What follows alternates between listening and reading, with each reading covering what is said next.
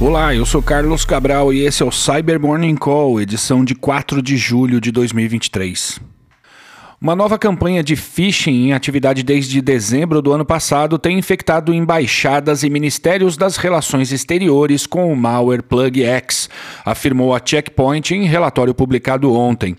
A série de ataques foi apelidada de SmugX e se baseia na técnica de HTML smuggling, em que o malware é escondido em trechos codificados dentro de arquivos no formato HTML, os quais são anexados à mensagem de phishing.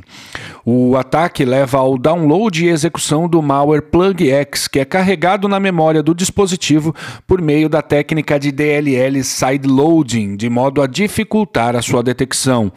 DLL sideloading é uma técnica em que um arquivo executável legítimo é de alguma forma conduzido a buscar sua DLL em um local que não é o usual, encontrando nessa pasta uma DLL maliciosa que é carregada na memória ao invés da sua DLL legítima legítima.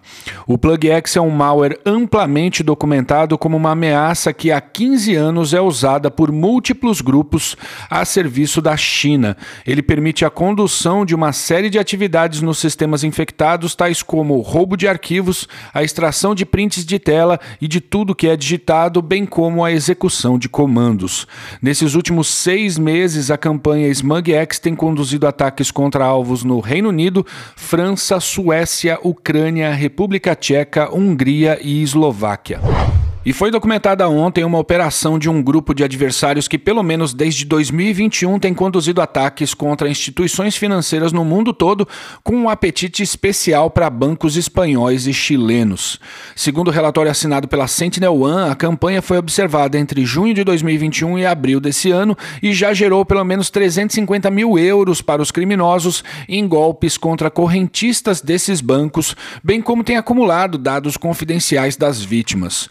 O o adversário que está conduzindo esses ataques foi catalogado como Neonet e tem usado uma ampla variedade de táticas e recursos em sua infraestrutura. No entanto, se destaca o envio de mensagens SMS de phishing como forma de persuadir a vítima a acessar páginas falsas ou a instalar aplicativos maliciosos para Android, de modo a roubar as credenciais de acesso aos bancos que são entregues ao atacante por meio de um canal do Telegram. E milhares de firewalls FortiGate continuam vulneráveis à falha crítica que permite a execução remota de código catalogada como CVE 2023-27997. A informação é de pesquisadores da Bishop Fox. Nós falamos sobre essa vulnerabilidade em duas edições do Cyber Morning Call nos dias 12 e 13 de junho. Se trata de um problema sério para o qual existe correção disponível e que atrai muitas quadrilhas, sobretudo operações de ransomware. Para ser mais específico, o relatório da Bishop Fox afirma que dos 490 mil dispositivos Fortinet elegíveis à falha e que estão expostos à internet, cerca de 69% deles ainda não foram corrigidos. Bora atualizar, gente. E é isso por hoje. Muito obrigado por ouvirem o Cyber Morning Call e tenham um bom dia. Você ouviu o Cyber Morning Call, o podcast de cibersegurança da Tempest. Nos siga em seu tocador de podcast para ter acesso a um novo episódio a cada dia.